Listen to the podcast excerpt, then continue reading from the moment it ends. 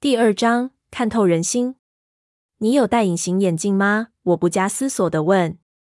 他似乎被这突然的问题弄糊涂了。没有。哦，我含糊地说。我这样问是因为你眼珠的颜色不同了。第二天变得更好，却也更糟。更好是因为雨已经停了，虽然云层还是又密又厚。我对每天的课程安排更熟悉之后，也觉得好过些了。英文课时，麦克坐在我旁边，然后陪我走到下堂课的教室。骑射社员的艾瑞克不时恼怒地看着他，这让麦克颇为得意。人们也不再像昨天那样好奇地盯着我。午餐时，我和一大群同学一起坐，有麦克、艾瑞克、杰西卡和其他几个我总算能将名字和脸配起来的同学。之前那种快要溺水的压力逐渐减轻，我觉得自己像能在水上行走似的轻松多了。更糟的原因是我很疲惫，因为在充满风声的屋内，我仍然无法安心入睡。三角函数课的瓦纳老师叫我起来回答问题，我又没举手，而且我也答错了。更惨的是，我必须打排球，我被球打到一次，还打到同组同学的头。最最糟糕的事情则是，爱德华·库伦没来上课。整个早上，我都在担心午餐时间，担忧他对我莫名的怒视。一部分的我想面对他，想知道他怎么了。当我睡不着，躺在床上时，我甚至想象着我该说哪些话。但我知道自己绝不可能有勇气面对他的。我看起来像魔鬼终结者，其实根本就是个胆小鬼。当我和杰西卡一起走进餐厅时，我仍然一边巡视着整个餐厅，希望能找到他。但我的希望落空。他其他四个兄弟姐妹仍围坐在同一张餐桌上，就是没有他。麦克拦住我们，将我们带到他那一桌去。杰西卡因为他的邀请而兴奋不已，他的朋友很快的加入我们。我试着聆听他们随意的聊天内容，但却一直焦躁不安，紧张的等待他出现的刹那。我希望他出现时能够忽略我，证明我的猜疑是错的。但他一直没有出现。随着时间一分一秒过去，我愈来愈紧张。直到午餐结束，他仍然没出现，这让我往生物课教室的路上充满自信。麦克像只黄金猎犬般忠心的陪我走到教室。我走进教室时，又紧张的屏住呼吸。但爱德华·库伦并不在教室里。我松了口气，走到座位上。麦克跟着我，谈着即将举行的海边旅游。他一直待在我座位旁，直到上课钟响起。麦克给了我一个渴望的微笑，才走回他的座位，坐在一位戴着牙套、头发烫得很糟的女孩旁边。显然，我得处理一下麦克，这可不容易。像这样的小镇，每件事都发生在大家眼前，需要用到一些外交手腕。我本来就不是这方面的熟手，我也从来没处理过像他这种过度友善的男孩。因为爱德华缺席，我在座位上感到很轻松。虽然我一再告诉自己，我不可能有办法这么强烈的影响别人，这念头太疯狂，也太自负了，完全是不可能的。但我没法子摆脱脑中徘徊不去的猜疑，我是造成他缺课的原因。我不断担忧着这点。这一天的课程终于结束，因为排球课打到人意外导致的脸红也终于褪去。我匆匆地换上我的牛仔裤和海军蓝毛衣，离开女子更衣室，很高兴总算能避开我那忠实的猎犬朋友。我很快地走到停车场，那边已经挤满下课的学生。我爬上卡车，在背包内寻找我要的东西。昨晚我发现查理唯一会做的菜只有炒蛋和培根。所以我自愿在住在这里时负责伙食。他很高兴地将这件事交给我。我发现家中存粮不多，所以列了一张购物清单，从碗橱中贴有伙食零用金的罐子内抓了一些钱，打算下课后直接往连锁超市开去。我启动油门，引擎震耳欲聋，无视于停车场上那些转头看我的人，然后小心地停在等候开出停车场的车阵后方。我耐心地等。试着假装那如雷的引擎噪音是其他车辆发出来的。接着，我看到那两位库伦家的孩子和海尔双胞胎进入一辆车内，一辆闪亮的富豪汽车。我之前从没留意他们身上穿的衣服，这是当然的，因为我被他们俊美的容貌迷惑住了。现在我才发现，他们穿的比我想的还好，简单的样式，巧妙的隐藏那些名家设计的服饰。拥有这样俊美的长相，还有优雅的仪态，就算穿得破旧些也不过分。但他们却既有美貌又有钱，这真是太不公平了。我心想，在这种传统的小镇上，这样反而让人们更难接受他们。不，不是这样的。也许这样的孤立反而正是他们想要的。我无法想象会有人拒绝对这些美丽的人敞开大门。当我开车经过他们时，他们像其他人一样望着我吵杂的卡车。我强迫自己的目光直视前方，等开出校园后，心情才放松下来。沪益超市离学校不远，往南几条街就在高速公路交流道旁。进入超市的感觉真好，像回到以往的生活似的。我在老家也常去超市采购，因此很高兴能重温熟悉的任务。这间超市很大，在里面完全听不见雨打在屋顶的声音，不会被雨声不断提醒我人在哪里。回到家后，我将刚才采购的生活杂货卸下车，放进我能找到的所有空位，希望查理不会介意。我用锡箔纸包好马铃薯，放进烤箱烤，将牛排用酱汁腌净，放在冰箱一排蛋的上面。完成后，我把书包拿上楼，在写功课之前，先换上一套干爽的运动衣裤，将潮湿的头发绑成马尾，接着首次打开电脑检查我的电子邮件。我有三封信，第一封是我妈妈写的：“贝拉，尽快回信给我，告诉我旅途如何。有下雨吗？我已经开始想念你了。我要去佛罗里达的行李快打包好了。”但我找不到我的粉红色上衣，你知道放在哪儿吗？费尔向你问好。母字。我叹口气，继续读下一封。第二封是在前一封信发出后八小时发出的。贝拉，你怎么还没回信给我？你在等什么？母字。最后一封是今天早上。伊莎贝拉。如果我没在下午五点半之前收到你的回音，我会打电话给查理。我看了时钟一眼，还有一小时。但我妈是出了名的提早行动派。妈，别激动，我现在不就回信给你了吗？别在冲动下做任何事。贝拉，我先把这封寄出去，然后继续写另一封。妈，一切都很好。当然，这里几乎都在下雨。我想想，有没有什么特别的事在跟你报告？学校还不错，跟之前的学校差不多。我认识了一些不错的同学，午餐时还坐在一起吃。你的衣服可能在干洗店，你上礼拜五就应该去拿回来的。查理帮我买了一辆卡车，你相信吗？我很喜欢它，虽然很旧，但很坚固，很适合我，你知道的。我也很想念你，我很快就会再写信给你的，但我不可能每五分钟检查一次我的电子信箱。别紧张，深呼吸。我爱你，贝拉。回完信后，我决定先读《咆哮山庄》，这是英文课的指定小说。这本书还挺有趣的。查理回家时，我还在看，完全忘了时间。我赶紧下楼，拿出马铃薯，将牛排放进去烤。贝拉，是你吗？当他听见我下楼的声音时，问了一下。还可能是谁？我这么想着。嗨，爸，欢迎回家。谢谢。当我在厨房手忙脚乱时，他挂好枪套，脱下靴子。就我所知，他从不曾在工作时用过那把枪，但他还是一直带着它。我以前来这边住时，他会在进门前先取下子弹。我想，现在他可能认为我已经够大了，不会意外射伤自己，也不会因为忧郁而故意射死自己吧？晚餐吃什么？他小心翼翼地问。我妈是个充满创意的大厨，让他学会不是每道菜都能入口。我很惊讶，也感到难过，因为他竟然还记得久远之前的事。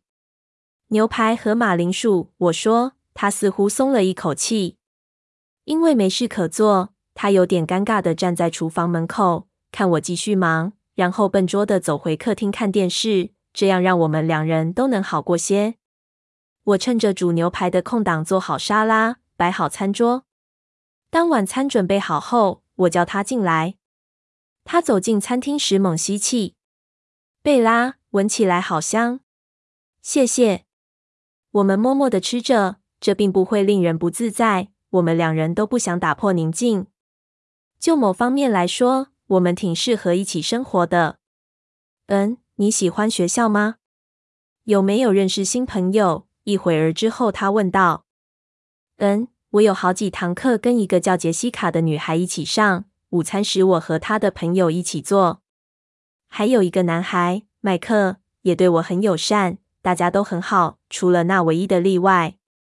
那一定是麦克·纽顿，很好的小孩，很好的家庭。纽顿先生在城外经营运动用品店，他为背包旅行者提供很好的商品服务。你知道库伦家吗？我有点迟疑的问。库伦医生？当然，库伦医生是个好人。他们那些孩子有点不同，好像跟这所学校格格不入。查理带着愤怒的神情看着我，我吓了一跳。这个小镇的人真不知感恩。他低声说。库伦医生是位杰出的外科医生，他能到全世界任何一家医院任职，其他地方的薪水可能是此地的十倍。他继续又说，声音愈来愈大：“我们何其幸运，他愿意留在这儿，因为他老婆想住在小镇。他是这个社区的资产。他们家的小孩不但举止得宜，又有礼貌。当他们带着这些领养的青少年刚搬来时，我也很疑惑，我以为他们可能有些问题。”但他们既成熟又稳重，一点麻烦都没有。那些家族世代居住在此地的孩子和他们真是不能比。他们永远一起行动，每个周末一起露营、旅行。就因为他们是外地来的人，人们就谈个不停。这是我听查理说过最长的一段话。无论人们说了些什么，一定让他有很强烈的感觉。我连忙踩刹车，我觉得他们看起来挺好的。我只注意到他们都集体行动，而且他们都长得很好看。我试着用称赞的口吻补充：“你应该看看医生本人的。”查理笑着说：“他快乐的婚姻是件好事。”医院的那些护士跟他一起做事时完全无法专心。接着又恢复沉默，直到我们吃完饭。当我洗碗时，他则帮忙整理餐桌，然后又回客厅去看电视。等我用手洗完所有餐具，没有洗碗机，我不情愿的上楼去做数学作业。我觉得这就是以后的生活作息了。这一夜非常安静，精疲力尽的我很快便陷入沉睡。接下来这一周很平静，我逐渐适应我的课表。到星期五时，我已经能认出学校所有的学生，虽然还没能记得全部的名字。上体育课时，我的队友也学会不要传球给我。并在其他球队想利用我的缺点攻击我时，快步抢在我身前替我阻挡。我很高兴能远离战线，但爱德华·库伦一直没来上课。我每天都焦虑地等候库伦家其他孩子进入餐厅，确定没看到他之后，我才能放松加入午餐谈话。谈话内容大部分都围绕在两周后麦克策划的拉布席海洋公园之旅。我也受邀。虽然我表示会参加，但纯粹是礼貌的回应。我并不真的想去，海滩一定又干又热。到了星期五，我已经能完全安心的进入生物课教室，无需担心爱德华会再出现。我猜他可能已经退学了。我试着不要想他，但我无法抑制我的忧虑。虽然这念头很疯狂，但我不断想着是否该为他的缺席负责。我在福克斯的第一个周末平安无事的度过。查理周末也要上班，在这样空旷的屋内，我不知该做些什么。于是我打扫房子、做功课、写一些言不及义、假装高兴的邮件给我妈。星期六，我开车到镇上的图书馆，但藏书实在太少，我根本懒得办借书证。我应该找时间去奥林匹亚市或西雅图，那里应该会有一些好书店。我懒懒的想着，卡车加满油后不知能跑多少里。会抖得多严重？周末时，雨是维持绵绵细雨，安静多了，我也睡得好些。星期一早上，学校停车场的同学们跟我打招呼，我不知道他们所有人的名字，但我向每个人微笑挥手。早上有点冷，但是雨停了，所以我的心情很愉快。英文课上，麦克将他的椅子拉过来坐在我旁边。老师针对《咆哮山庄》进行随堂测验，但考题很简单。大体上来说，我觉得生活比我想象的轻松多了。我原来没预期自己在这儿能有这么安逸的感受。当我走出教室，空气中充满飘炫的白絮，我听见人们彼此兴奋喊叫的声音，风吹过我的脸颊和鼻头。哇，麦克说，下雪了。我看着像棉絮般细柔的蓬松雪花拂过我的脸庞，落在人行道上。哦，雪！我的好心情立刻消失。他似乎很讶异。你不喜欢雪？不是，这表示太冷了，不会下雨。这很明显。还有，我以为下雪会是一片纷飞景象，你知道的，一大片一大片的。现在这样只像棉絮。你以前看过雪花吗？他怀疑的问。当然，我停顿一下说，在电视上。麦克大笑。然后，一个又大又湿软的雪球打到他的后脑勺。我俩同时转身，想知道是谁丢的。我猜是艾瑞克，他刚从我们后面经过，背对着我们，跟他下一堂课的方向相反。麦克似乎跟我想的一样，他弯身也抓起一把雪开始搓揉。那就午餐时再见咯，好吗？我边走边说。万一你们开始打雪仗，会弄得一身湿。我先进去了。他点点头，眼睛还是盯着易瑞克的背影。整个早上，大家谈论的话题都是雪。显然，这是今年第一场雪。我一直很沉默。当然，下雪是比下雨干燥，但等雪在袜子里融化时，就有的受了。西班牙文课结束后，我和杰西卡小心迅速地走到餐厅。四周都是打雪仗的人潮，湿软的雪球飞来飞去。我把档案夹挡在头顶，准备在必要时当做遮挡的武器。杰西卡觉得我太小题大做，但我的神情让他也抓了个雪球在手上防备着。我们进入餐厅时，麦克也跟了过来，他法上还残留着雪屑，兴奋地笑着。当我们排队等着买午餐时，他和杰西卡热烈地讨论着打雪仗。我照例瞄向角落那张餐桌，当我看见竟然有五个人时，整个人僵住。杰西卡扯了一下我的手臂，喂，贝拉，你要吃什么？我低下头，双耳红烫烫地。我提醒自己，没理由难为情，我又没做错事。贝拉要吃什么？麦克问杰西卡。不用，我回答。我今天只想要一瓶汽水。我赶快跟上队伍。你不饿吗？杰西卡问。其实我有点不舒服，我说。眼睛仍然往下看着地板。我等他们拿好食物，然后一起走到餐桌坐好。我的头仍然垂得低低的，小口小口慢慢的啜着汽水，胃翻搅个不停。麦克问了我两次怎么了，但其实不是真的担心。虽然我跟他说没事，但我想也许我应该假装有点严重，这样下一小时才能逃到医务室，不用上课。这太疯狂了！我为什么要逃？我决定再瞄一眼库伦家那张餐桌。如果他也在看我，我就敲掉生物课。胆小的我只能这么做。我仍然低着头，但眼角往上偷瞄一眼。库伦家并没有人往这边看，于是我把头抬高一点点。他们都在笑闹着。爱德华、贾斯伯和艾米特的头上都残留着血的痕迹。当艾米特甩头想把血甩到爱丽丝和罗斯利身上，他俩侧身避开。看来他们跟其他人一样，都很享受今天这场雪。只不过这画面看来就像是电影场景似的。除了大笑和嬉闹外，他们当中的气氛似乎隐约有着些许不同。虽然我无法清楚说明究竟是哪里不同。我小心翼翼的看着爱德华，他的肌肤没那么苍白了，我想可能是打雪仗运动造成的。他的黑眼圈也没那么明显了，但应该还有其他不同。我不断反复想着，看着，想找出不同的地方。贝拉，你在看什么？杰西卡打断我，他顺着我的目光看去。就在那一瞬间，他的眼神转向我，我俩的目光迎上对方。我立刻低下头，让头发披下遮住脸。但在刚刚短暂的目光交汇时，我可以确定，他的眼神并不像上次看到我那样充满憎恶与敌意，反而是充满好奇，或说是带有某种不太满足的神情。爱德华·库伦在看你耶，杰西卡在我耳边叽咕笑着说：“他看起来没生气吧？是不是？”我忍不住问。“没有。”他对我的问题感到困惑。他应该要生气吗？我觉得他不喜欢我。我告诉杰西卡，反胃让我有点想吐，于是我趴在桌上，将头枕在臂弯。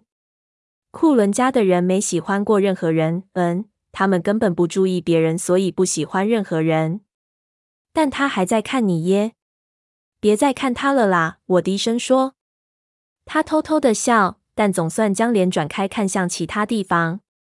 我抬起头，想确定他已经将目光移走。万一他没有的话，我考虑用暴力强迫他。然后麦克打断我们，他计划下课后在停车场进行一场大规模的雪仗，希望我们能加入。杰西卡热烈的同意。他望着麦克的神情，就像他会答应他任何提议似的。我保持沉默，并没有回应。我打算躲在体育馆，直到停车场的雪仗结束为止。接下来的午餐时光，我都小心地让双眼紧盯住我的餐桌。我跟自己说，既然他看起来已经不生气了，那么我应该去上生物课。但一想到待会又要坐在他旁边，我的胃又翻腾不停。我不想一如往常那样和麦克一起走进教室。他是那种会被雪仗狙击手瞄准的攻击对象。但当我们一同向餐厅大门走去时，所有的人同时发出叹息的抱怨声，除了我以外。原来外面又开始下雨了，只剩下路边几许冰霜隐隐残留雪的痕迹。我拉上帽子，心中暗自窃喜，这样我上完体育课就能直接回家了。在往四号楼走去的路上，麦克不断地抱怨着。进入教室后，发现我这组的桌子还是空的，我顿觉松了一口气。班纳先生走进教室，分派显微镜和一盒载玻片给每张桌子。还有几分钟才开始上课，教室内大家闹哄哄谈笑着。我不敢望向门口，只是心不在焉，茫然的在笔记本上乱画。接着，我听到身旁椅子被轻轻拉动的声音。但我的目光仍小心的盯着自己刚刚画的图画。嗨，一个平静悦耳的声音说。我抬起头，目瞪口呆地望着跟我打招呼的他。他仍然尽可能坐在桌子最边角，离我最远的地方，但他的椅子却朝向我。他的头发湿湿的，有点凌乱。就算如此，看起来仍像是刚拍完发胶广告的模特儿一样完美。他俊美的脸上露出友善的神情。很开朗，完美的唇对我微笑着，但他的眼神充满小心翼翼的警戒。我是爱德华·库伦，他继续说。上周我没机会跟你自我介绍。你一定是贝拉·失望。我的脑子涌起一堆困惑，难道之前的一切都是我想象出来的吗？他现在非常有礼貌，还在等我回答。我得说些话，但我想不出该说些什么。你怎么会知道我的名字？我结结巴巴地说，他莞尔一笑，笑容令人着迷。哦，我想所有人都知道你的名字吧？整个小镇都在等你到来。禁不住露出苦笑，我就知道会这样。不，我继续装傻。我是说，你怎么会叫我贝拉？他看来有点困惑。还是你喜欢别人叫你伊莎贝拉？不，我喜欢别人叫我贝拉。我说。但我想，查理，我是说我爸和别人提起时都是叫我伊莎贝拉，所以大家都是这样叫我。我试着解释，觉得自己活像个白痴。哦，他就这么结束对话，而我只能尴尬的移开目光望向别处。感谢上帝，班纳先生这时开始上课了。当他解说今天要进行的实验时，我试着专心。我们要和同桌的同学一起进行。盒子内的载玻片纷乱无序。每片载玻片上已经抹上洋葱尖端的细胞，用显微镜检视过后，依细胞分裂的阶段进行分类并贴上标签，完全不可以看书。二十分钟后，班纳先生会巡视每一桌，看我们做的对不对。现在开始，班纳先生说：“女士优先，伙伴。”爱德华问道。我抬起头，他双唇微弯，露出一个帅的要死的微笑，害我像白痴般一直盯着他看。还是我先开始，如果你希望的话。他的笑容消失了，显然他觉得我不会做。不，我满脸通红地说：“我先吧。”我有点爱现，一点点，因为我以前就做过这个实验，我知道该怎么做，应该很简单。我马上拿出第一片载玻片，放在显微镜下方，迅速的用四十倍物镜检视着载玻片。我对结论很有信心。出奇，你不介意让我看一下吧？当我准备移开载玻片时，他问道。他一边问，一边抓住我的手，想阻止我换。他的手指像冰一样冷，好像在上课前握过雪球似的。但这不是我猛然抽手的原因，而是当他碰到我时，似乎有一股电流通过我俩的身体。抱歉，他低声说，也立刻把手抽回。但是他仍然继续扶着显微镜。我看着他，有点惊讶。他看显微镜的速度比我还快。初奇，他同意的说，在我们观察报告的第一行空位整洁地写下。接着，他很快地取下第一片，换上第二片，然后迅速地看一眼。第三期，他低声说，边说边写下来。我尽量用一样的声音说：“我可以看一下吗？”他笑一笑，将显微镜推向我。我急切地检视。可恶，他说对了。真不甘心。第三片，我握住显微镜，但没有看它。他将载玻片递给我，小心的不让自己再次碰到我的肌肤。我尽可能很快的看一眼分裂期，在他还没开口前，我就把显微镜推向他。他很快的看一眼，然后写下来。本来他检视时应该是我负责记录的，但他端正优雅的字迹吓到我。我可不想让自己那鬼画符般的字糟蹋了这张纸。我们是最早完成的一组。我可以看到麦克和他同组的成员一再检查其中两片载玻片，而另一组干脆把书在桌底下翻开来参考。我没事可做，只能试着阻止自己一直盯着他看，但我控制不了。我向上一瞥，他也正在看我，他的眼中有一股无法形容的沮丧神情。突然，我知道他表情改变的原因了。你有戴隐形眼镜吗？我不加思索地问。他似乎被这突然的问题弄糊涂了。没有。哦，我含糊地说。我这样问是因为你眼珠的颜色不同了。他耸耸肩，转过头去。事实上，我很确定是有点不同。我清楚地记得，之前他怒视我时的眼珠是黑色的。眼珠的颜色跟他苍白的肤色和红褐色头发形成强烈对比，但今天他的眼珠是完全不同的颜色，一种奇怪的黄褐色，比太妃糖的颜色还要深些，闪烁着金色光芒。我不了解这是怎么回事，除非他有特别理由要对戴隐形眼镜这件事说谎，要不然福克斯镇上的说话艺术可能会把我搞疯。我低下头，他的手又握成拳状。班纳绕到我们这一桌，想知道我们为什么停下来。他越过我们的肩头，望着我们完成的分类，然后专心的核对答案。爱德华，你不认为伊莎贝拉也该有机会看显微镜吗？班纳问。贝拉，爱德华自动更正他。事实上，五片中有三片是他鉴定的。班纳看着我，表情十分怀疑。你以前做过这个实验吗？他问我，羞怯的微笑。没用过洋葱根、白鲑鱼胚胎。是的，班纳点点头。所以你在凤凰城的进度比较快。是的。那好吧。一会后，他说：“我想你们两个同一组挺不错的。”他边走开边低声说话。等他离开后，我又开始在我的笔记本上涂鸦乱画。雪停了，真可惜，不是吗？爱德华问。我有种感觉，他在强迫自己礼貌地跟我说话。偏执狂这个念头闪过我的脑海，似乎他在午餐时听到杰西卡和我的对话，试图要证明我是错的。不尽然，我对他诚实的回答：“不像回应其他人那样言不及义或虚假的客套。我试着集中精神，压抑心中那愚蠢的猜疑，但没效。你不喜欢冷，这不是一个问题。或是湿，对你来说，福克斯一定是很不一样的地方。他若有所思地说：“你不会懂的。”我阴郁低声地说。他像是对我说的话着迷似的。我想不透，怎么可能？他俊美的脸庞让我分心，我只能勉强自己，除了礼貌性的必要之外。尽量试着不要看他。那你为什么来这里？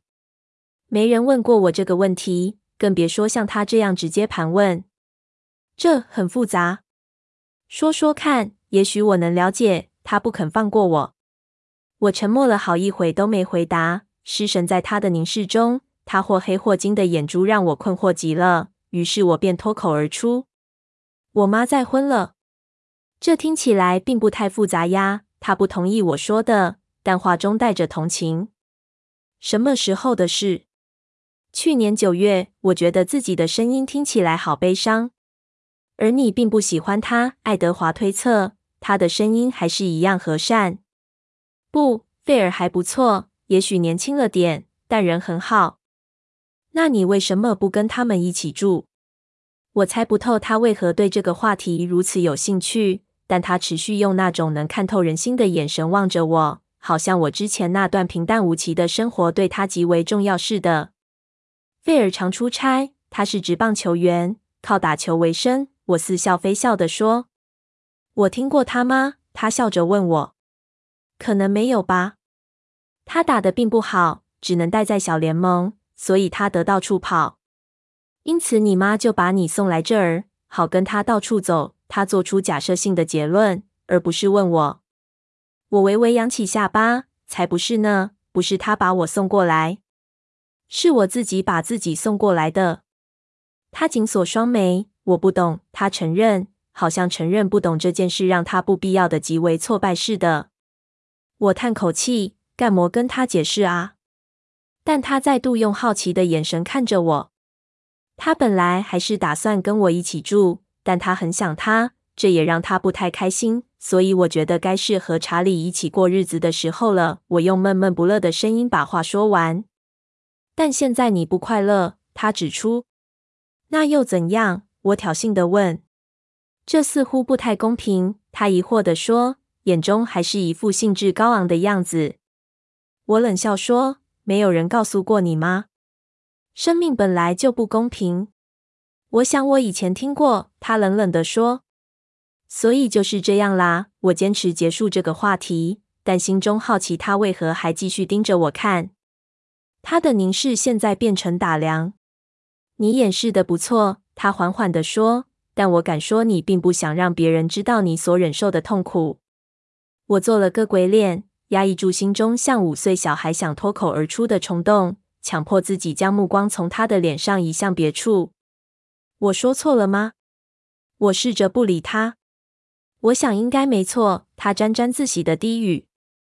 那跟你有什么关系？我烦躁地问，双眼仍然不敢看他，茫然地看着老师在课堂上巡视其他组。这是个好问题。他低声咕哝着，因为太小声，我一度以为他是在自言自语。但是，一阵沉默之后，我想那是我得到的唯一答案。我叹口气。紧绷着脸望着黑板，我惹恼你了吗？他用顽皮的声音问。我转头望着他，脑中一片空白，然后决定跟他说实话。不是，我在生自己的气。我很容易被看透。我妈总是说我像一本打开的书。我皱了皱眉。刚好相反，我发现你很难猜透。他无视于我的话，听起来像是真心这样想。那你看透他人心思的本领一定很厉害，我回答他。通常是。他咧开嘴，快乐地笑着，露出一口漂亮的白牙。班纳先生要全班安静。我松口气，转头专心聆听。我不敢相信自己刚才把沉闷的一生完全告诉这个超俊美的男孩，不知道他会不会从此看不起我。我们刚才的谈话似乎让他很感兴趣。但我现在从眼角余光发现，他的身体又尽量离我远远的。他的手紧张地抓住实验桌边，我不可能看错。班纳先生用投影机播放幻灯片，解说今天的上课内容。我试着专心聆听，但其实这些东西我都已经会了，所以脑中各种念头翻腾着。下课铃声终于响了，爱德华转身优雅地冲出去，像上周一一样，而我也像上周一一样，诧异的瞪着他离去的背影。麦克很快跑到我旁边，帮我拿起课本。我觉得他真像我养的宠物。那些东西真可怕，他抱怨着，都长得一模一样。你真幸运，跟库伦同一组。我倒不觉得难。我说，他这样说有点伤到我。我以前就做过这种实验了。我赶紧又补充，以免伤害他的感情。库伦今天看起来超友善的。当我们忙着穿上雨衣时，他说，他似乎对这一点不太高兴。我试着让自己的声音听起来很冷淡。真不知道他上周一是怎么了。我们往体育馆走去时，我无法专心在麦克的聊天内容，接下来也没法专心上体育课。麦克今天跟我同一队，他充满骑士精神地同时照顾他自己和我的位置，只有在轮到我时才会打断我的沉思。每一次轮到我上场发球时，我的队友会自动小心地闪避我的球。下课后，我走回停车场，雨已经变小了。但我还是很高兴能进入干燥的车内。我打开暖气，完全没注意以往会让我心烦意乱的引擎声。我拉下夹克拉链，放下帽子，弄散我潮湿的头发，这样一路开回家时，暖气就能把头发全吹干。我检查一下全身上下，确定都很干净后，赫然看见他那僵直不动的苍白身影。爱德华·库伦就坐在富豪汽车的驾驶座上。和我只隔三步车，他聚精会神地望着我这边。我赶快移开目光，匆忙的倒车，差点撞到旁边那部老旧的丰田可乐那房车。算他幸运，我及时刹住车，万一撞上，我的卡车可能会将他压成碎铁。我用力深呼吸，不敢看他那边，改望着另一边，小心的再次往前开。这次成功了。当我经过富豪旁边时，我望向前方。但从眼角余光中，我发誓看见他正在笑。